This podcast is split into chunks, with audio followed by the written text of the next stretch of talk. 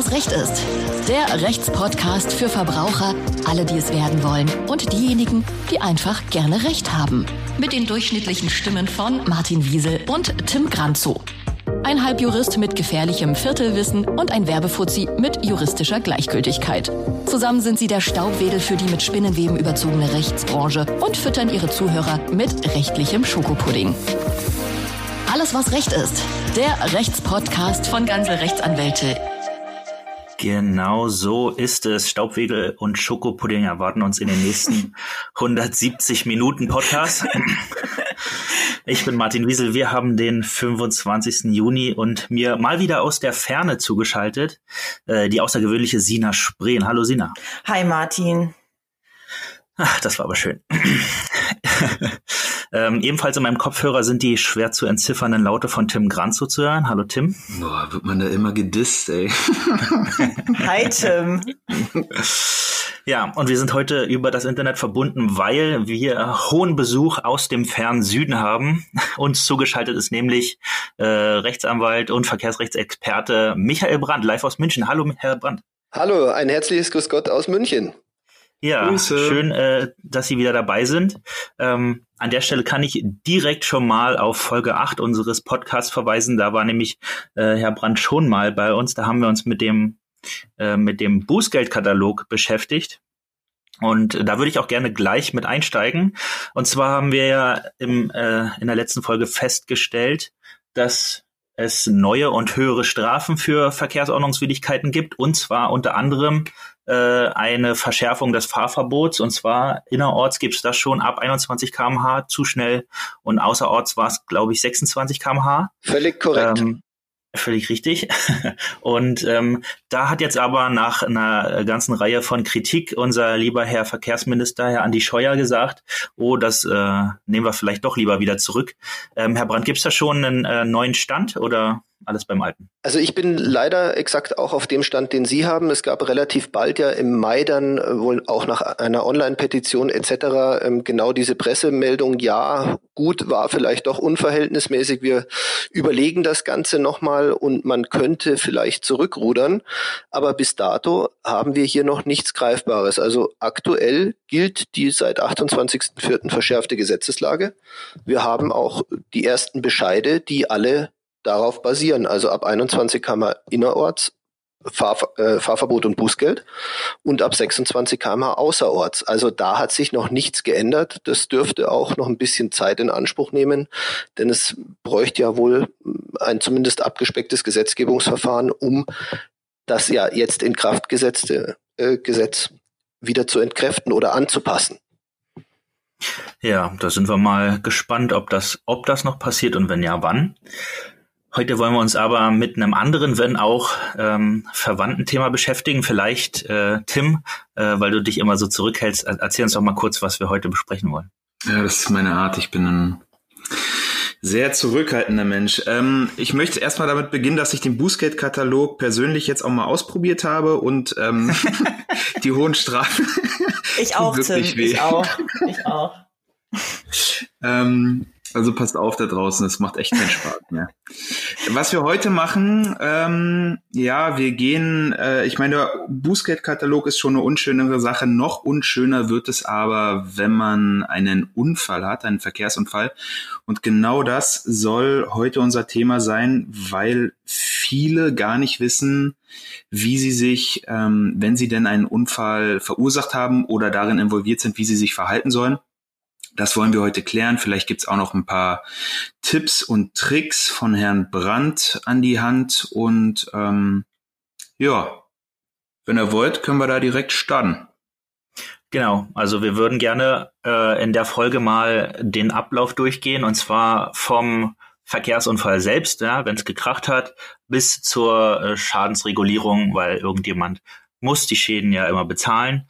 Ähm, da werden wir auch zwischendurch alles noch mitnehmen, was es da so gibt. Ähm, und deswegen erstmal die Einsteigerfrage, weil um, ich bin einer derjenigen, die tatsächlich noch nie einen äh, Verkehrsunfall hatte. Das sage ich gar nicht, um anzugeben, sondern weil ich äh, deshalb umso mehr, äh, sagen wir mal, Angst davor habe, weil ich überhaupt nicht wüsste, wie ich mich verhalten soll. Deswegen, ähm, wie sollte ich mich dann am besten im Fall eines Unfalls verhalten? Da sind Sie nicht allein. Das äh, geht ganz vielen äh, unserer Mandanten auch so. Man merkt es in der tagtäglichen Praxis. Da herrscht viel ähm, Unwissenheit auch noch und Unsicherheit. Also das Wichtigste ist ja zunächst mal, wenn's, wir gehen jetzt mal aus von einem tatsächlich Verkehrsunfall, Kraftfahrzeug mit Kraftfahrzeug. Ähm, solange es noch geht, bitte aufpassen, dass man unter entsprechender Eigensicherung hier erstmal guckt, Moment, was ist passiert? Ähm, aussteigen nur dann, wenn ich mich vergewissert habe, dass das auch gefahrlos möglich ist. Ja, aber es ist ja immer auf einer befahrenen Straße. Es gibt Kandidaten, die dann sogleich versuchen, einen zu überholen oder ähnliches. Also da aufpassen. Und ähm, es wäre tatsächlich sinnvoll, möglichst sofort, wenn es eben möglich ist, unter äh, Eigenschutzaspekten und den Verkehr nicht irgendwie behindern, auszusteigen und sofort ein paar Fotos zu schießen von dieser Situation. Das ist, wir Juristen sagen, Beweissicherung und die Fotos sind häufig Gold wert. Ja, also wirklich aus mehreren Perspektiven mal ein Foto schießen und dann kann man gerne auch die Unfallstelle räumen, sofern es möglich ist, weil man soll natürlich den fließenden Verkehr nicht, nicht weiter behindern. Ja, ähm, wir gehen jetzt immer davon aus, kein schwerer Personenschaden bei keinem der Beteiligten. Ja, also man darf dann schon schon äh, wegfahren. Also man muss nicht bis äh, die Polizei kommt, da kommen wir gleich nochmal zu, aber man muss nicht bis äh, bis zum bitteren Ende alles stehen lassen, auf mitten auf der Kreuzung. also Beispiel. wegfahren im Sinne von ähm, Nee, nur zur Seite fahren. Ich, äh, zur Seite fahren dürfen sie, genau. Ja, es gibt nämlich tatsächlich so Spezialisten, die dann sich denken, ach, das war ja nix, ich fahre jetzt mal. Ähm, sobald ich auch nur den Eindruck habe, es gab hier irgendeine Berührung äh, mit, mit anderen Verkehrsteilnehmern oder auch zum Beispiel mit einem Laternenmast beim Einparken oder so, dann ist man an sich gehalten, tatsächlich eine gehörige Zeit am Unfallort zu verbleiben. Ähm, sonst kommen wir in den Bereich, der dann wieder Strafrecht betrifft, nämlich das unerlaubte Entfernen vom Unfallort im landläufigen Sinne Fahrerflucht. Ja, also da muss man schon aufpassen. Wenn Sie, wenn Sie ein Unfallgeschehen mit einem zweiten Fahrzeugführer haben, dann kann man sich da ja unproblematisch gleich austauschen. Der wird im Zweifel auch da bleiben, wenn er nicht selber Unfallflucht begehen will. ähm, aber ansonsten auch bei, weil wir haben das sehr häufig, dass die Leute denken, ach, ich bin jetzt ja gegen geparktes Auto oder so oder gegen gegen irgendeinen Gegenstand. Ich sehe da nichts, da ist nichts und außerdem muss ich schnell nach Hause, weil der Hund muss raus. Ähm, das funktioniert nicht. Da sind wir tatsächlich im strafrechtlich relevanten Bereich. Also auch wenn kein, also vor allem wenn niemand anderes da ist am Unfallort, dann bitte dort eine Zeit lang warten. Und ähm, mir ist es selber schon so gegangen, ich habe dann einfach die Polizei angerufen und habe meine Koordinaten durchgegeben, wo ich war und was passiert ist, dann ist das Ganze dokumentiert. Denn dieses unerlaubte Entfernen vom Unfallort ist nicht wie in unserem letzten Podcast lediglich eine Ordnungswidrigkeit, wo es eine Geldbuße gibt, sondern das ist immer eine Straftat. Die kann eine Geldstrafe, bei Wiederholungstätern sogar eine Freiheitsstrafe und vor allem unangenehme fahrerlaubnisrechtliche Maßnahmen nach sich ziehen, vom Fahrverbot über sogar eine Entziehung der Fahrerlaubnis. Also da muss man wirklich aufpassen. Das ist doch mal äh, ein guter, äh, Entschuldigung, Sina, ich wollte dich jetzt gar nicht unterbrechen, aber vielleicht hattest du dieselbe Frage. Ich glaube, das hatten wir beim letzten Mal gar nicht geklärt. Was ist denn eigentlich der Unterschied zwischen dem Fahrverbot und äh, dem, dem Entzug der Fahrerlaubnis? Das ist ähm, tatsächlich was, was die meisten Leute nicht ganz nachvollziehen können. Das Fahrverbot ist eine, sag ich mal, zeitliche Wegnahme der Fahrerlaubnis. Also das Fahrverbot geht nur bis maximal sechs Monate. Das heißt, Sie dürfen in diesem Zeitraum von Ihrer Fahrerlaubnis keinen Gebrauch machen. Den, muss, die, den Führerschein muss man auch bei einer amtlichen Stelle für die Dauer des Fahrverbots hinterlegen. Aber Sie bekommen am Ende dieses Fahrverbots Ihre ursprüngliche Fahrerlaubnis wieder. Also die Älteren unter uns haben noch was Graues oder einen rosafarbenen oder jetzt die schönen Scheckkarten. Sie kriegen das Ding, das Sie abgegeben haben, im Original zurück. Großer Unterschied zur Fahrerlaubnisentziehung. Das bedeutet tatsächlich, Ihre Fahrerlaubnis wird entzogen, also Ihnen weggenommen und eingezogen. Das heißt, bildlich gesprochen, Ihre Fahrerlaubnis wird zerschnitten und vernichtet.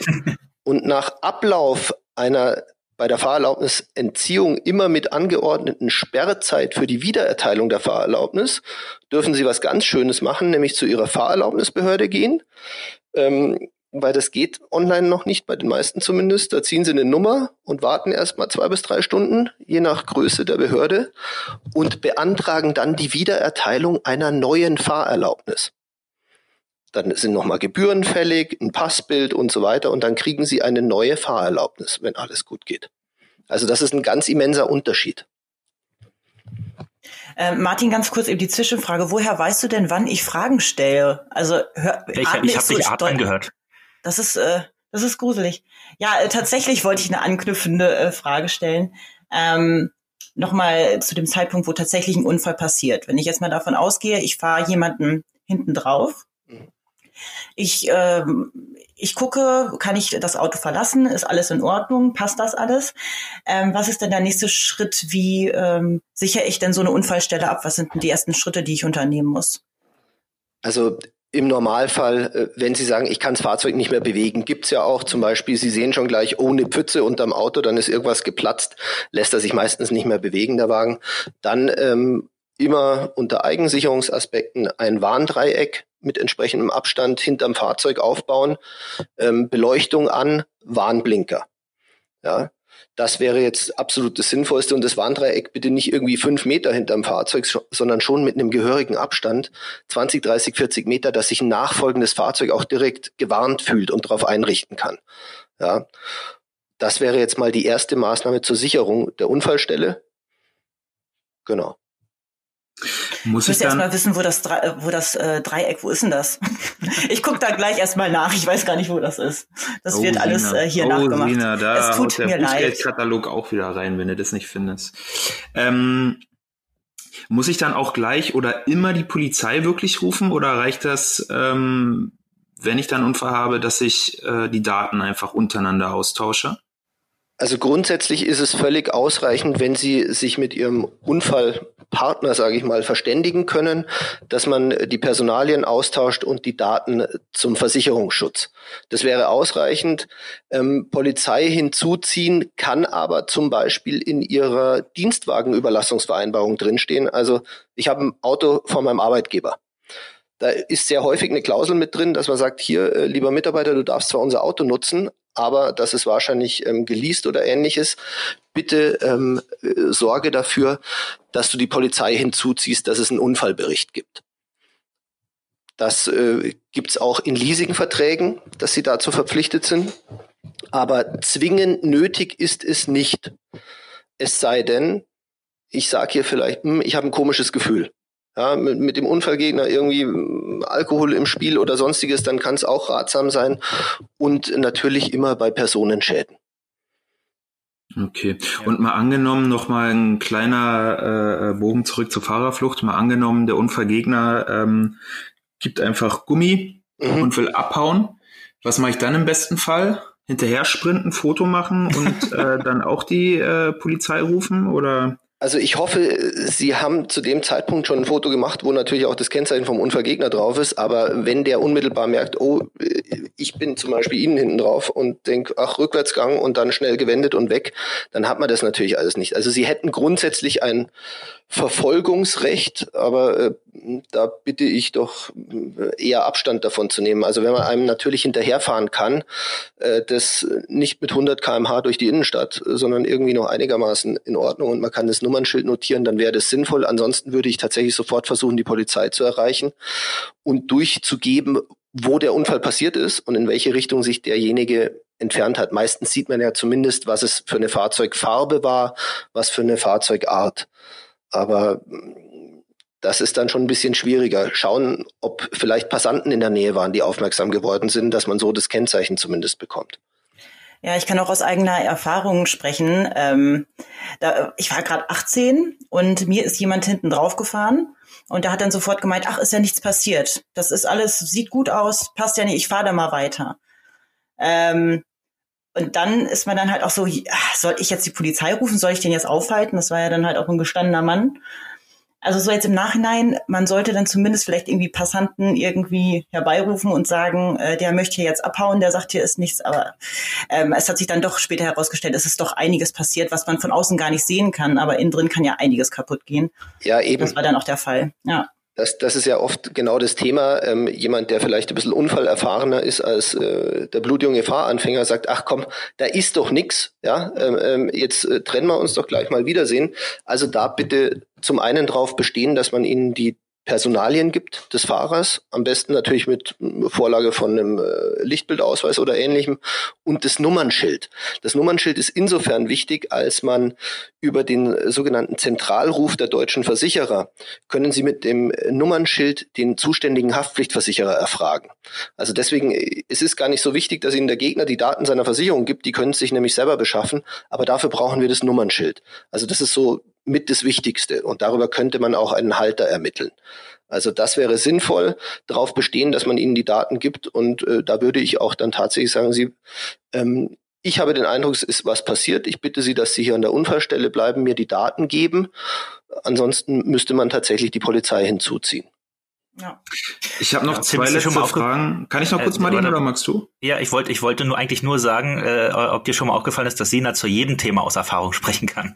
immer, immer. Sina hat auch ein sehr bewegtes Leben. Ja. Ich bin ja auch schon 30 Jahre auf der Welt, ne? Da kann ja auch einiges passieren in der Zeit. Ähm, ich habe noch zwei Fragen zur Fahrerflucht und dann können wir ähm, ja dieses Gebiet gerne verlassen. Und äh, zwar, ich stelle die einfach beide jetzt hintereinander. Ähm, das ist einer Bekannten von mir passiert. Ähm, die hat äh, auch Fahrerflucht begangen, hat ein Auto, ein Partner im Auto in den Spiegel abgefahren, hat es aber gar nicht mitbekommen. Es ist erst zu Hause aufgefallen. Ähm, dann haben das Zeugen beobachtet, dann ging's los, Fahrerflucht hier, Fahrerflucht da. Ähm, gibt es gibt es da irgendeine Möglichkeit, sich dann rauszuwinden, weil man es nicht absichtlich gemacht hat, weil man es auch gar nicht mitbekommen hat? Oder äh, gilt da auch der Leitsatz äh, Unwissenheit schützt vor Strafe nicht? Ähm, ich bin sehr froh, dass Sie jetzt auf diesem Thema noch ein bisschen beharren, weil das äh, macht tatsächlich bei uns in der, in der anwaltlichen täglichen Praxis viel Arbeit aus. Gerade dieses Unfallfluchtthema ist in Deutschland ein großes, weil ja das Fahrzeug zumindest früher noch so mit das höchste Gut war. Das hat sich jetzt ein bisschen geändert, aber diese Dinge werden stark verfolgt, weil sie für die Polizei und die Staatsanwaltschaft die Möglichkeit bieten, bieten leicht ermittelbar zu sein.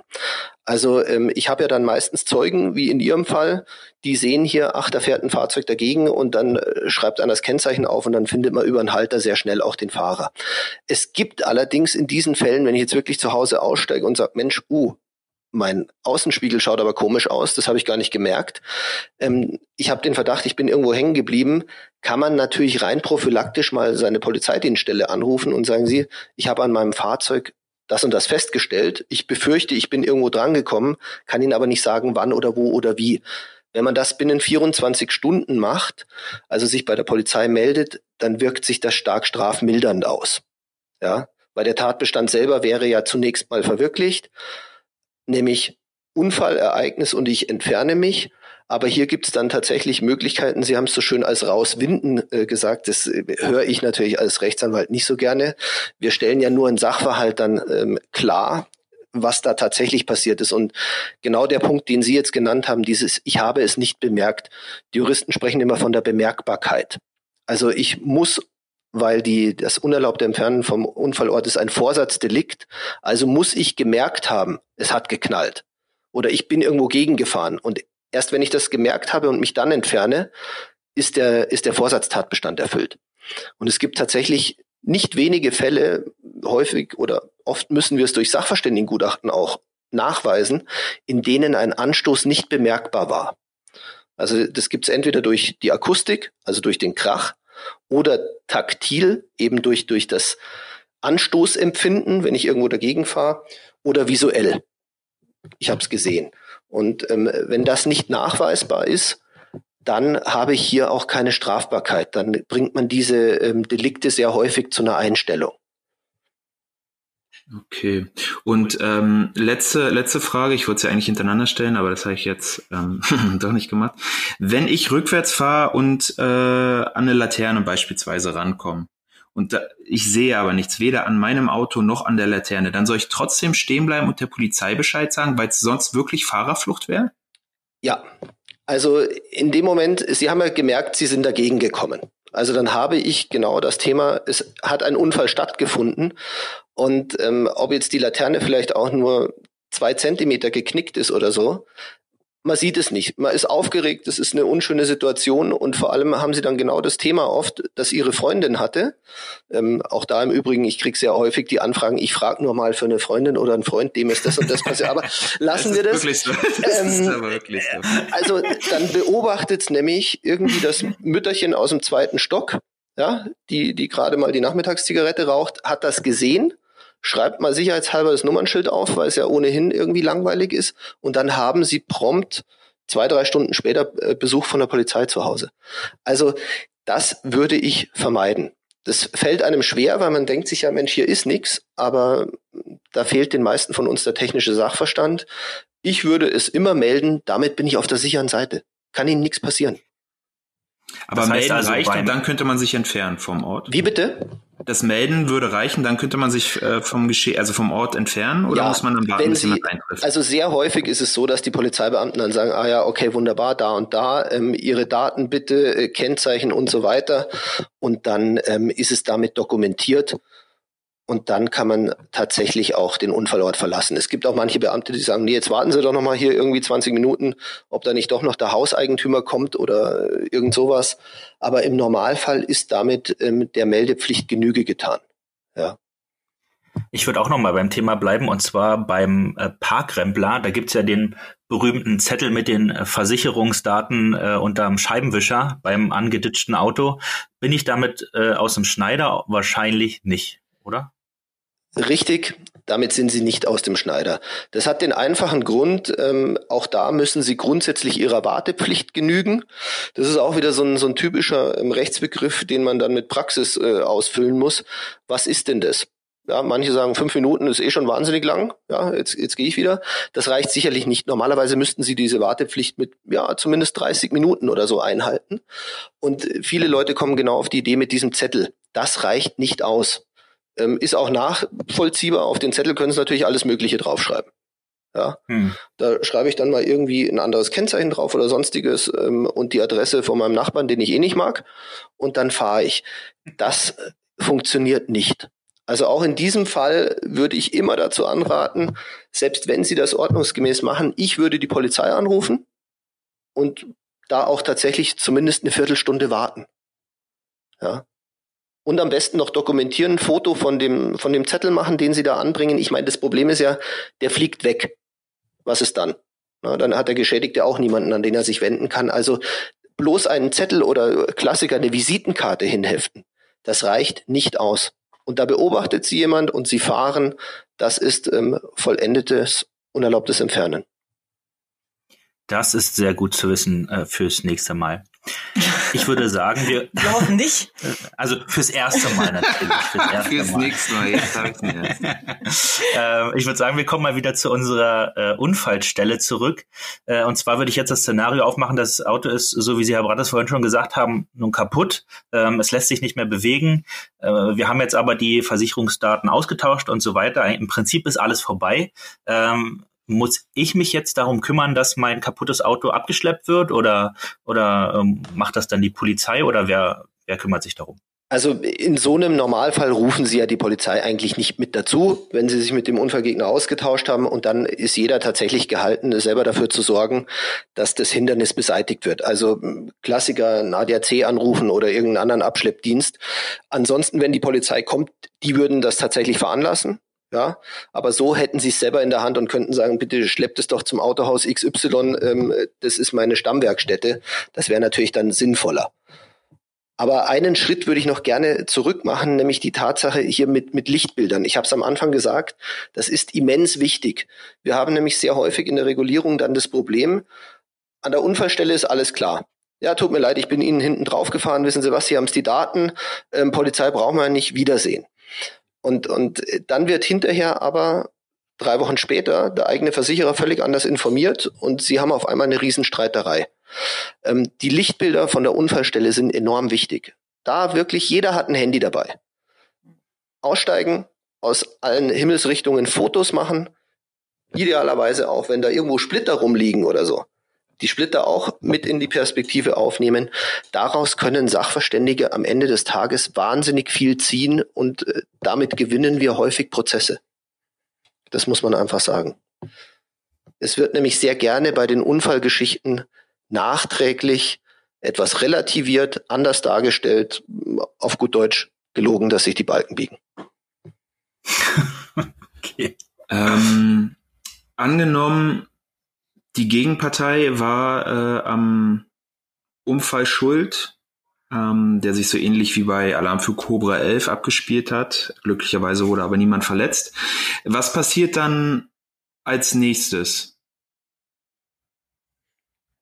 Nach dem Unfall geschehen, wenn Sie dann sagen, hier Unfallstelle geräumt, ja, Sie meinen jetzt, wie macht man dann weiter? Genau, ich genau, jetzt, wie macht man, also ich habe alle Daten, was, mhm. was, was passiert dann? Ja, also für mich als Geschädigten, äh, der erste Weg wäre natürlich zu einem im Verkehrsrecht beschlagenen Rechtsanwalt.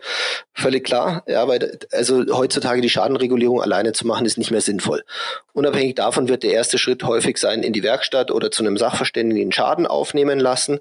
Und dann sollte man bei der gegnerischen Versicherung natürlich mal sagen, hallo, ich bin der Unfallgegner, ähm, ich mache folgende Ansprüche geltend. Also eine Schadenmeldung dort selbst schon einreichen, weil wenn Sie darauf warten, dass der Unfallgegner das macht und Sie dann vom Versicherer angeschrieben oder angerufen werden, das dauert häufig relativ lang. Da sind Sie nämlich äh, davon abhängig, dass der das auch tatsächlich macht.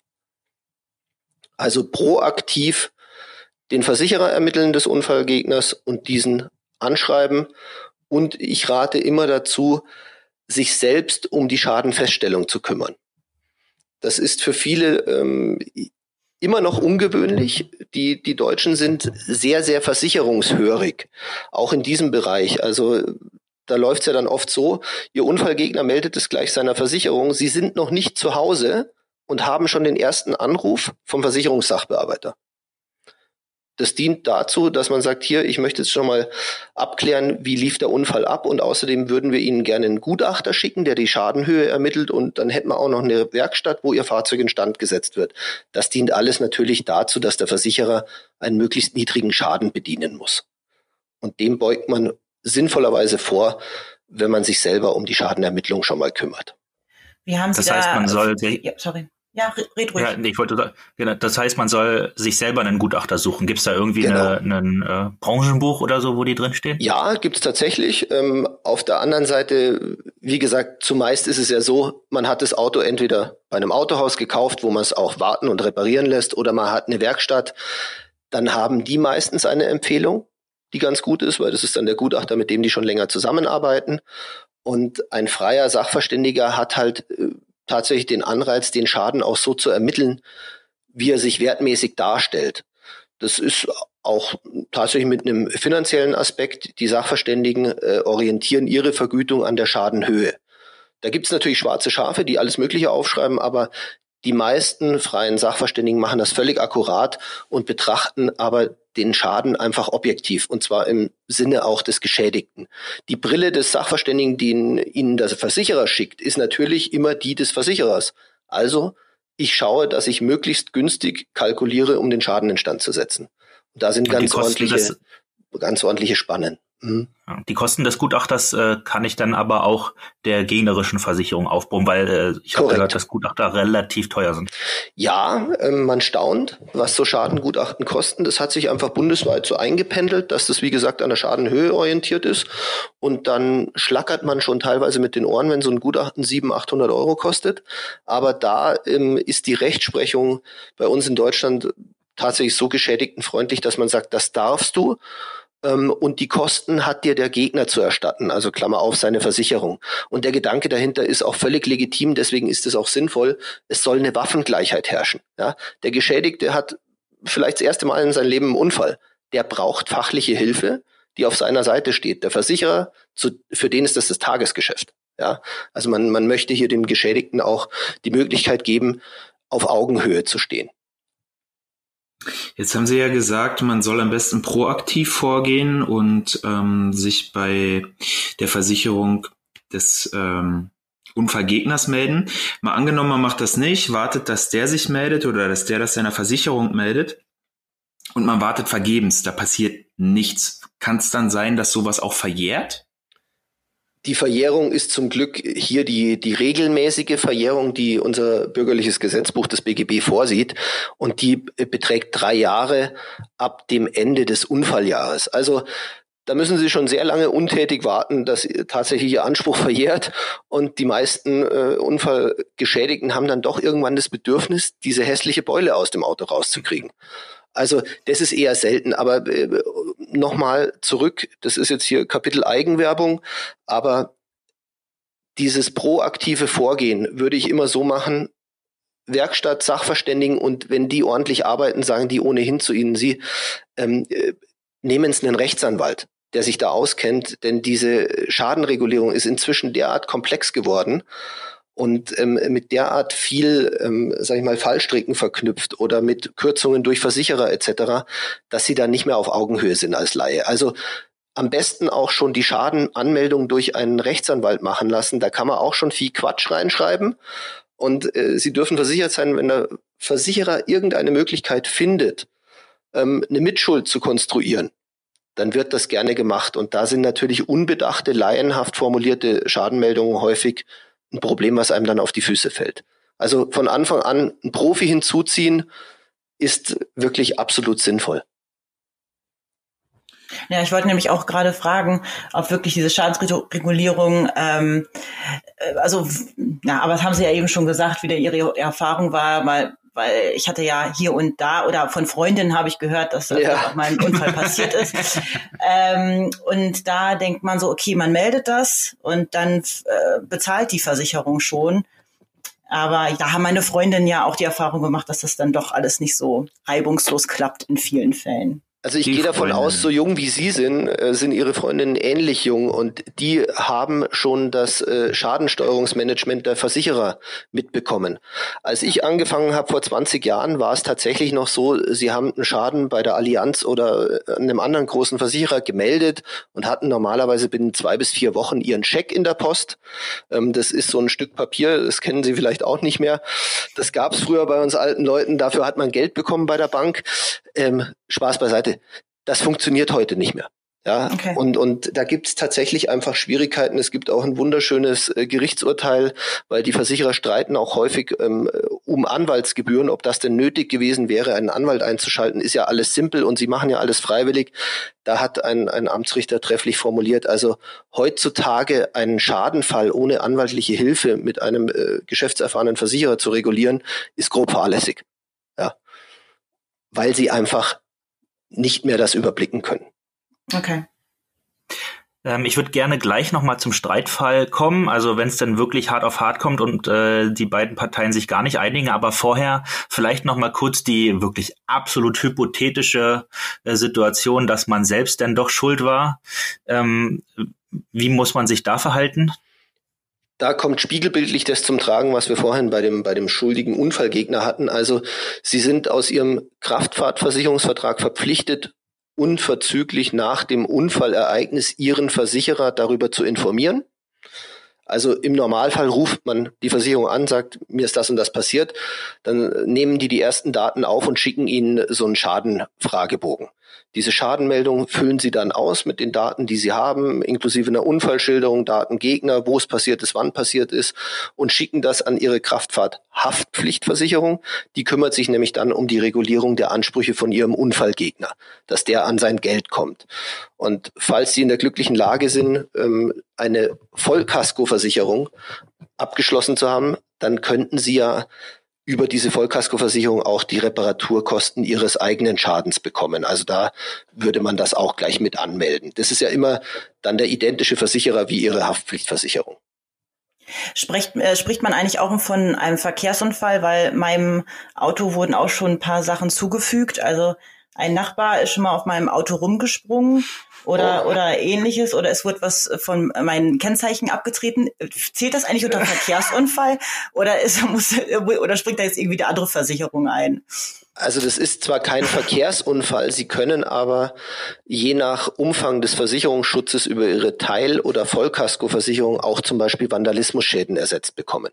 Ja, weil also es ist erstaunlich, dass Sie wissen, dass es Ihr Nachbar war. Häufig funktioniert es ja so, dass man ans Auto kommt und sich denkt, oh, da war doch gestern noch ein zweiter Spiegel dran.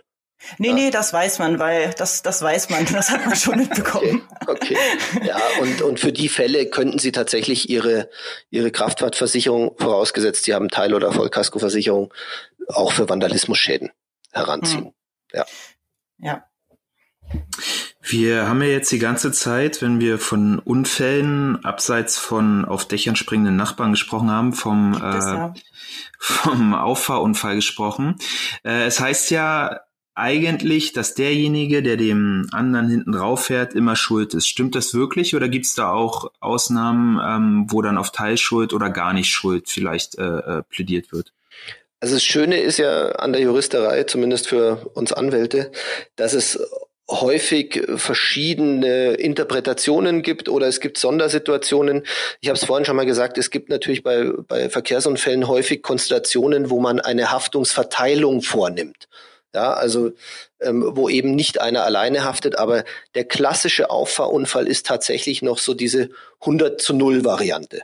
Also da müssen schon ganz besonders außergewöhnliche im Juristensprech atypische Konstellationen auftreten, dass ähm, denkbar wäre, dass der heckseitig Auffahrende nicht alleine haftet. Also ein Klassiker ist zum Beispiel bei einem Fahrstreifenwechsel kommt es zu einem heckseitigen Auffahren. Also ihr Unfallgegner wechselt vor ihnen in ihre Spur rein, irgendwie sehr knapp und auch noch abbremsend oder so. Und sie schaffen es nicht mehr ganz abzubremsen, kollidieren hinten. Das sieht man dann häufig sehr schön, weil es ist nicht vollständig überdeckend und in diesen Konstellationen gibt es Mithaftungsbildung, obwohl sie heckseitig aufgefahren sind. Also immer ja, dann, wenn der, wenn der Gegner auch irgendeine, sag ich mal, Regel der Straßenverkehrsordnung nicht beachtet hat, dann kommt hier sogar beim Auffahren ähm, eine Mithaftung ins Spiel. Ja, das sind dann genau die Fälle, wo sich wahrscheinlich gestritten wird. Und äh, Sie haben ja vorhin schon gesagt, äh, für die Schadensregulierung lieber einen Anwalt in Anspruch nehmen. Deswegen einfach mal kurz äh, vielleicht skizziert, wie denn äh, sowohl die außergerichtliche als auch, wenn es hart auf hart kommt, die gerichtliche Situation dann aussieht. Ja, also die, die außergerichtliche Regulierung, es gibt ja mehrere Varianten, das haben wir noch gar nicht gestriffen. Wir haben es nur vorhin mal kurz berührt. Also ich lasse erstmal meinen Schaden feststellen mit einem Sachverständigengutachten. Da steht dann drin, die Reparatur kostet so und so viel und eventuell hat das Fahrzeug durch diesen Schaden auch noch eine Minderung im Wiederverkaufswert. Das ist eine sogenannte merkantile Wertminderung. Also was ich beim Verkauf weniger bekomme, weil ich sagen muss, der hat schon mal einen Unfall gehabt. Stellt ein Gutachter fest, dann kann ich entweder, das ist eine Besonderheit im deutschen Schadenersatzrecht, das äh, gibt's nur in ganz wenigen anderen europäischen Ländern so noch, kann ich zum Beispiel sagen, ach, ich möchte den Schaden auf Basis von diesem Gutachten regulieren, ohne dass ich tatsächlich repariere oder Nachweis für die Reparatur bringe. Das ist die sogenannte fiktive Abrechnung. Einfach auf Basis der Werte, die der Gutachter ermittelt hat und was sie mit dem Geld dann hinterher machen. Ob sie es äh, für die nächste Urlaubsreise verbrauchen oder tatsächlich für eine teilweise oder ganze Reparatur des Fahrzeugs bleibt Ihnen überlassen. Oder Variante zwei: ich sage wirklich, okay, Schaden festgestellt, ich gebe das Auto in meiner Werkstatt ab, die reparieren das und dann lege ich eine Rechnung vor und die muss dann der Versicherer zahlen. Das ist die tatsächliche ähm, Schadenbeseitigung. Diese zwei Unterschiede gibt's. Außergerichtlich kann ich wählen, was will ich machen und auf der Basis würde ich dann beim Versicherer meine Ansprüche beziffern also ich schicke denen das Gutachten, eine Schadenmeldung und sage, passt auf, daraus ergibt sich der und der Schaden, überweist den bitte binnen der Frist an mich. Im Idealfall reagiert der Versicherer innerhalb dieser Frist und überweist ihnen alles. Das macht bei uns und wir regulieren etliche hundert Fälle im Jahr. Äh, ich glaube, es sind zehn Fälle im Jahr, wo das passiert.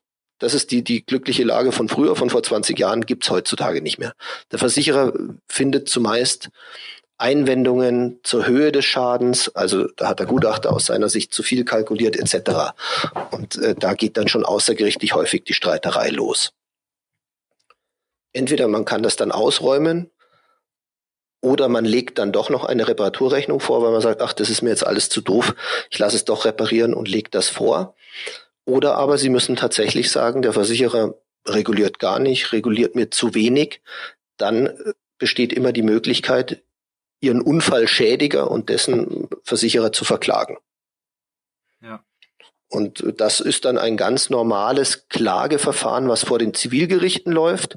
Das ist gestaffelt nach der Höhe ihres Anspruchs. Alles bis 5000 Euro kommt vor die Amtsgerichte und alles ab 5001 Euro wird dann vorm Landgericht anhängig gemacht. Und, dann und da wird dann der ganze Fall nochmal aufgerollt. Genau, da schließt sich dann üblicherweise, also manche Versicherer ähm, spekulieren auch darauf, dass man sie offensichtlich nicht verklagt, denn sobald die Klage zugestellt ist, kommt das weiße Handtuch und ach, wir regulieren dann doch. Ja, ähm, aber häufig, gerade bei, bei unterschiedlichen Auffassungen zur Haftung oder so, wird natürlich gestritten und dann wird tatsächlich der Unfall nochmal aufgerollt im Sinne von, es müssen Zeugen angehört werden. Es wird die Unfallstelle vielleicht anhand von Lichtbildern und deswegen sind die so wichtig nochmal in Augenschein genommen.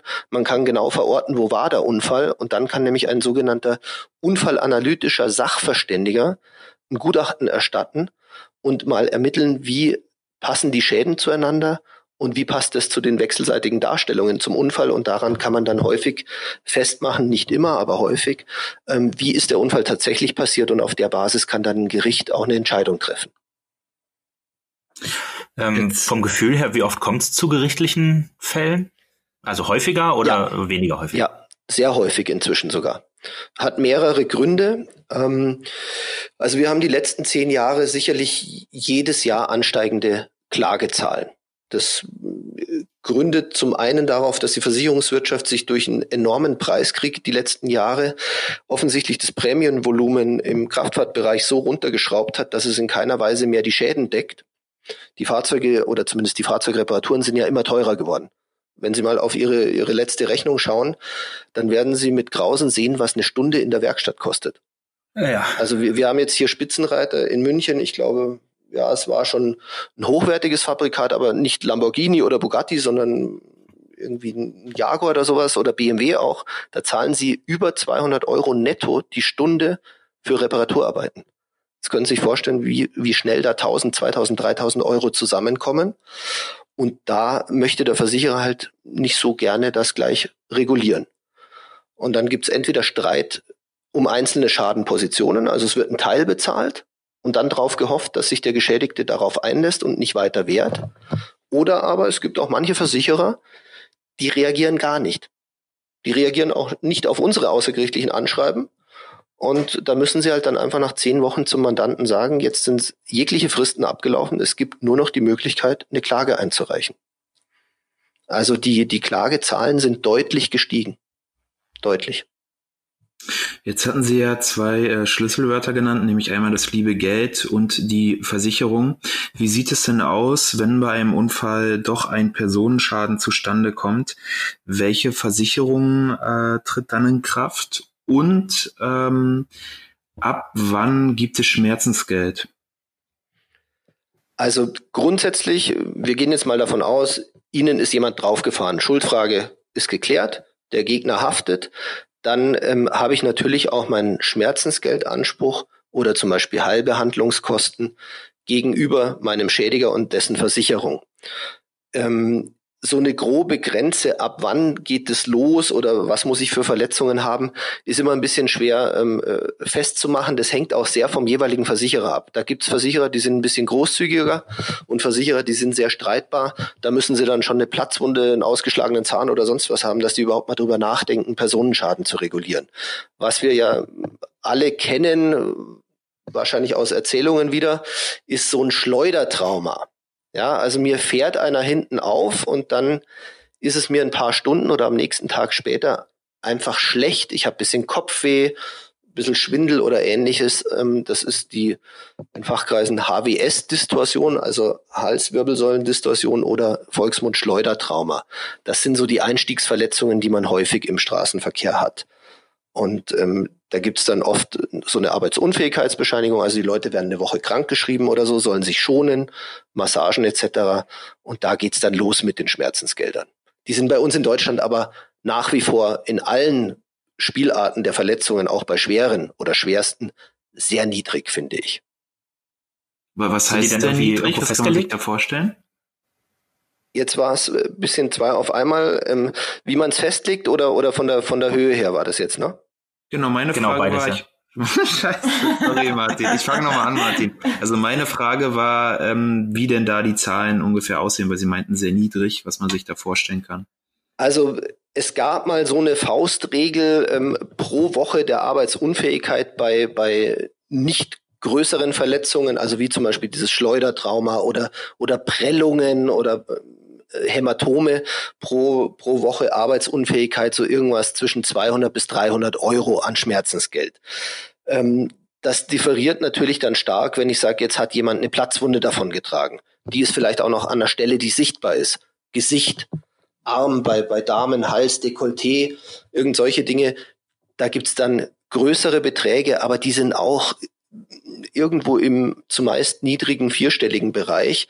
Also, dass sie bei uns ein Schmerzensgeld mit 10.000 Euro bekommen, da haben sie dann wirklich gravierende Verletzungen. Also da ist ein massiver Knochenbruch dabei, Sprunggelenk oder ähnliches. Die, die Rechtsprechung hat sich zwar da etwas angepasst und sagt, die Schmerzensgelder müssen wir erhöhen, die sind bei uns einfach zu niedrig, aber ich empfinde es immer noch sehr wenig. Stellen Sie sich vor, Sie haben durch einen Unfall einen Knieschaden. Ja, Knie zertrümmert oder ähnliches. Und dafür kriegen Sie dann sich 10, 15, 20.000 Euro, sind aber erst 30 Jahre alt. Mit diesen knöchernen Verletzungen steigen ja die, die Risiken für Arthrose oder Folgeschäden enorm an. Also das ist immer noch sehr niedrig, finde ich. Okay, ja, damit ist meine Frage auch beantwortet. Ich würde dann ähm, zum Abschluss noch mal kurz auf die Versicherung zurückkommen. Wenn ich jetzt meine Versicherung in Anspruch nehmen muss, weil ich einen Unfall verursacht habe oder zumindest Teilschuld bin, dann ist ja immer äh, noch die Geschichte mit der mit der Hochstufung, also mit der Schadenfreiheitsklasse. Nehmen wir an, ich habe ich bin jetzt schon äh, 20 Jahre Auto gefahren, ohne einen Unfall gebaut zu haben, bin Schadenfreiheitsklasse 20 und habe unheimlich geringe ähm, Prämien mhm. zu bezahlen. Dann habe ich einen Unfall äh, und dann springe ich sofort wieder zurück auf Schadenfreiheitsklasse 0 und muss äh, die äh, volle Karacho an Prämien bezahlen oder gibt es da irgendwie Abstufungen? Also ohne dass ich äh, Versicherungsmathematiker oder Versicherungsmakler bin, da gibt's Abstufungen. Ähm, das wird tatsächlich individuell beurteilt, hängt sehr stark davon ab, äh, genau das, was Sie gesagt haben, wie lang habe ich schadenfreie Zeit vorher schon und dann falle ich nicht von, von einer super guten Klasse auf Null zurück. Das wäre ja auch Wahnsinn. Ja, also da, da würden Sie ja so wieder eingestuft wie ein Fahranfänger, der ein deutlich höheres Risiko birgt als Sie, der jetzt vielleicht schon 15 Jahre ähm, am Straßenverkehr teilgenommen haben. Deswegen sind die Prämien ja für, für Fahranfänger die erstmals ein Fahrzeug äh, auf sich anmelden und zulassen, so enorm hoch. Weil da sagt natürlich die Versicherungsmathematik, die sind deutlich häufiger in Unfälle ähm, verwickelt als jetzt jemand, der vielleicht schon 10, 15 Jahre fährt. Also das wird gestaffelt gemacht. Da wird geschaut, okay, was ist eigentlich der nächst niedrigere von der Rabattstufe und auf den fällt man zurück. Aber da gibt's auch was ganz Wunderbares, nämlich einen sogenannten Rabattretter oder Rabattschutz. Den kann man gegen eine gewisse Sonderprämie, die Sie zu Ihrer normalen Versicherungsprämie dazuzahlen, äh, mit vereinbaren. Das heißt dann beim ersten Schadenfall zum Beispiel werden Sie nicht automatisch zurückgestuft, sondern bleiben auf Ihrem bisherigen Rabatt stehen, was natürlich auf die Jahre gesehen sich durchaus rechnet. Denn so eine Rückstufung bauen sie erst wieder ab, meistens in der Laufzeit von fünf Jahren oder mehr. Und das gibt es ja, also auch im Vollkasko-Fall. Und da ist es natürlich besonders interessant. Wenn ich sage, ich habe jetzt hier selber einen Unfall gebaut, dann bin ich zwar ohnehin schon gestraft, aber ich kann dann meine Vollkasko in Anspruch nehmen, habe aber, wenn ich so einen Rabattretter mit vereinbart habe, nicht auch noch eine höhere Prämie zu zahlen. Also das ist schon attraktiv. Bitte beim nächsten Abschluss einer Kraftfahrtversicherung tatsächlich Ihren Makler oder Versicherungsvertreter oder Ihr Online-Portal da gucken, ob Sie einen Rabattretter mit andecken können. Und das kostet gar nicht so wahnsinnig viel. Apropos Vollkasko, ich bin mal mit meinem Auto in die Werkstatt gefahren und habe gesagt, dass ich Vollkasko versichert bin und da hat mich der Werkstattmitarbeiter ausgelacht wegen meinem Auto, weil das ja ja, äh, hat, dann hat er mich hat er, äh, zu einem anderen Auto geführt und hat gesagt, guck dir dieses Auto an. Ja. Das ist Vollkasko versichert. So, dein Auto brauchst du nicht Vollkasko versichern, das ist ja kaum mehr was, was wert. Na gut, aber da kenne ich mich jetzt auch nicht aus und das geht vielleicht auch wahrscheinlich zu weit, aber das hat mich dann tatsächlich auch getroffen. Nee, das ist relativ Dieser simpel. Nachmittag. Ja, das glaube ich, ist eine wirtschaftliche Entscheidung. Ähm, man sagt eigentlich so, wenn das Fahrzeug mal fünf, sechs, sieben Jahre runter hat und sie jetzt nicht irgendwie besonders luxuriöses Fahrzeug haben, nehmen wir mal einen VW Golf, den brauchen Sie nach sieben, acht Jahren eigentlich nicht das mehr Vollkasko ja, versichern. Ja, Klassiker, habe ich auch lange gefahren, tolles Auto. Ähm, aber den brauchen Sie nach sieben, acht Jahren, weil er dann der Marktwert ist nicht mehr so hoch, da rechnet sich nicht mehr unbedingt eine Vollkaskoversicherung zu machen, weil die kostet ja auch Geld jedes Jahr. Und deswegen sind Fahrzeuge, die dann mal ein gewisses Alter erreicht haben und nicht mehr so einen hohen Wert darstellen, sind häufig nicht mehr Vollkasko versichert. Und äh, so wie die Reaktion vom Werkstattmitarbeiter war, war ihr Golf wahrscheinlich nicht erst acht Jahre alt, sondern vielleicht noch ein bisschen älter. Ja, ein bisschen. Er hätte mich ja nicht auslachen brauchen, ja. aber damit beschäftige ich mich Sonntagnachmittag. Ja, aber ähm, eines haben wir vorhin ausgelassen in der Beantwortung, glaube ich, war das Thema, welche Versicherung denn überhaupt für Personenschäden aufkommt. Also wir haben ja jetzt nur den Fall gebildet mit der gegnerischen Haftpflichtversicherung, aber es gibt ähm, natürlich auch Spezialversicherungen, die zusätzlich greifen können. Es gibt hier eine sogenannte Fahrzeuginsassenversicherung. Also die, die kann ich abschließen für mein Fahrzeug, dann sind die Insassen auch versichert, wenn denen was passiert. Ist jetzt nicht so der, der, der riesige Schutz, aber da gibt's auch Leistungen, ist finanziell meistens nicht ganz so attraktiv, aber was auch greift und was leider häufig übersehen wird, ähm, wenn ich tatsächlich einen schweren Personenschaden habe, ähm, eine private Unfallversicherung. Und da über die gibt's dann auch Leistungen. Und die kann ich zusätzlich beziehen zu eventuellen Leistungen vom Unfallgegner. Also das ist schon was, was wichtig ist, denn viele Menschen haben so eine private Unfallversicherung in der Schublade liegen und an die denkt man nicht. Und das ist so etwas, was wir in der anwaltlichen äh, Praxis häufig feststellen, wenn man da mal nachbohrt und fragt, Mensch, haben Sie nicht? Schauen Sie doch mal nach, dann kommt sowas zutage und da sind die Leute echt happy, weil da gibt's dann für einen Knochenbruch oder ähnliches nochmal Geld. Also das ist schon nicht unwesentlich. Ja, das würde auf jeden Fall helfen. So, wow, ich, wir haben das Thema Verkehrsunfall so was von rund abgefrühstückt, wie es bisher wahrscheinlich noch niemandem in 51 Minuten gelungen ist.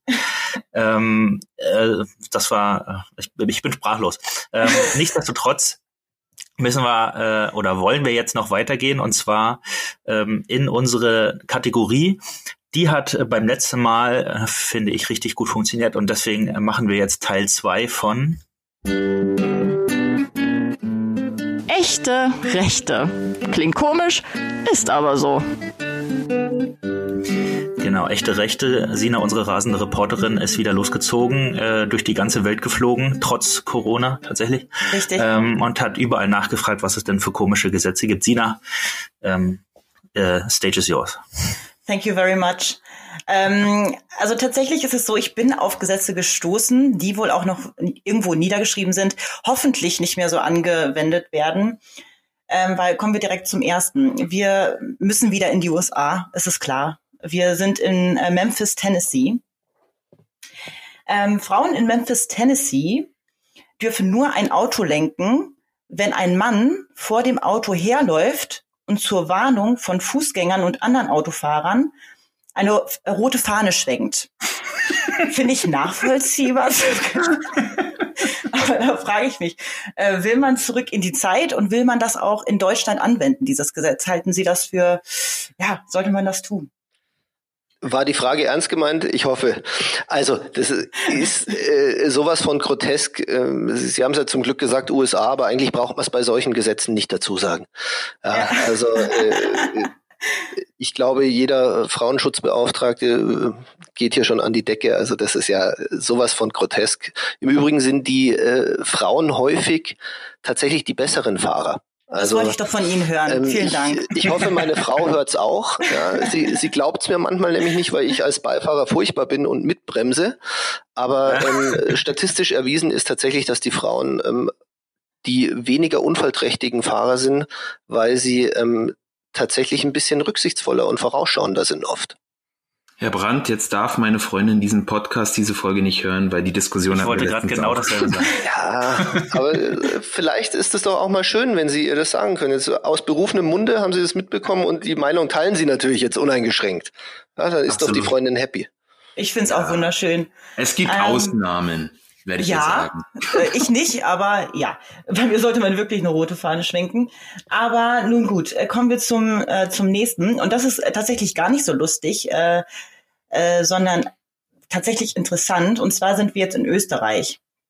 Und da habe ich gelesen, dass wirklich das geschulte Amtsauge eines Polizisten komplett ausreichend ist, weil er kann wohl äh, Überschreitung bis zu einer Gesamtgeschwindigkeit von 30 kmh schätzen.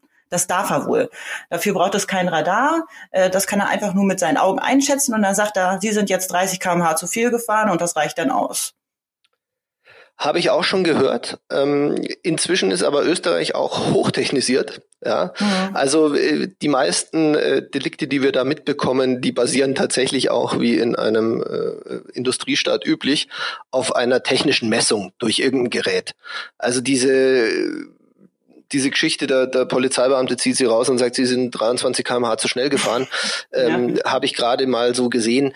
Ich glaube, das wird auch in Österreich nicht mehr wirklich umgesetzt. Ähm, dort wird gelasert und, und mit Radar gemessen, ähnlich wie bei uns. Also das ist, glaube ich, was, was immer eine schöne Anekdote und so ein kleiner Partygag ist, aber mir ist in den letzten Jahren nichts mehr auf den Tisch gekommen wo das der Fall gewesen wäre. In Deutschland gibt's äh, natürlich äh, so eine kleine Parallele. Ähm, bei einem Rotlichtverstoß, den können Polizeibeamte auch äh, zur Anzeige bringen, wenn sie das beobachtet haben und die, die Dauer des Rotlichts bis zum Überfahren ähm, gedanklich erfasst haben.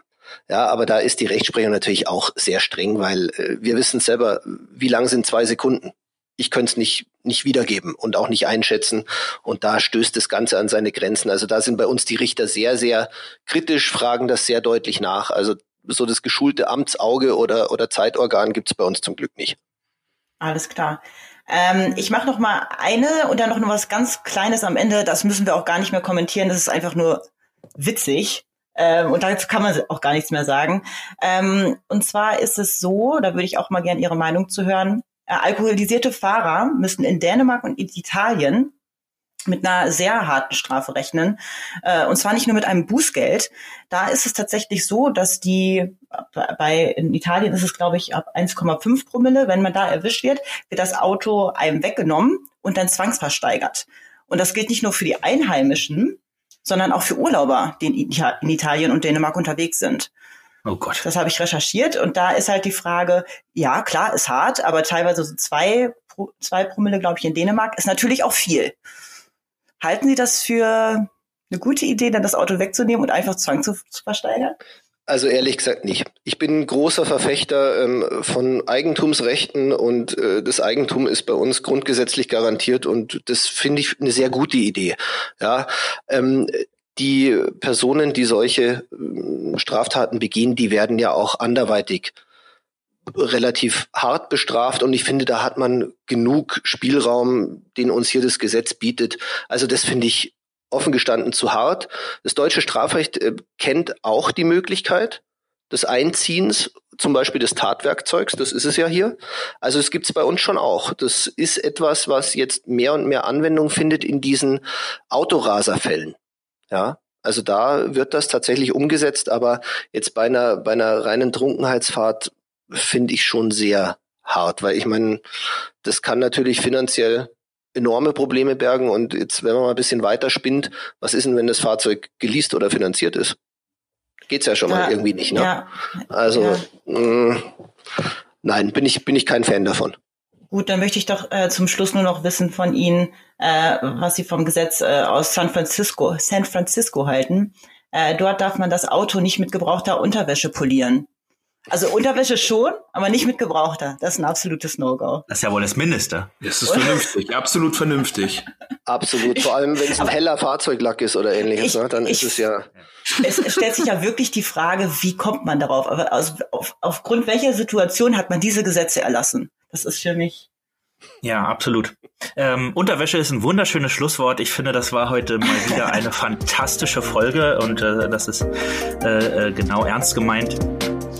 Ich hoffe, allen Zuhörern hat es auch gefallen. Ich muss mich äh, riesig bei äh, Herrn Brandt bedanken. Vielen Dank, dass es geklappt hat. Das war super. Sehr gerne, immer wieder gerne. Ja, vielen Dank natürlich auch an Tim und Sina. Euer Input war mal wieder Gold wert. Ähm, ansonsten äh, an alle Zuhörer, wer ähm, Ideen hat für weitere Themen, die wir hier besprechen sollen oder wer Fragen hat zu dem Thema, was wir heute besprochen haben, gerne an podcast.gansel-rechtsanwälte.de. Ansonsten auch zum Thema Verkehrsrecht steht noch was auf unserer Webseite www.gansel-rechtsanwälte.de. Ähm, ja, ansonsten gerne abonnieren, gerne ähm, uns kontaktieren und wir freuen uns äh, auch auf die nächste Folge und wir freuen uns, wenn alle wieder dabei sind. Macht's gut und einen schönen Abend noch. Macht es gut. Tschüss. Schönen Abend. Alles, was Recht ist. Der Rechtspodcast von ganze Rechtsanwälte.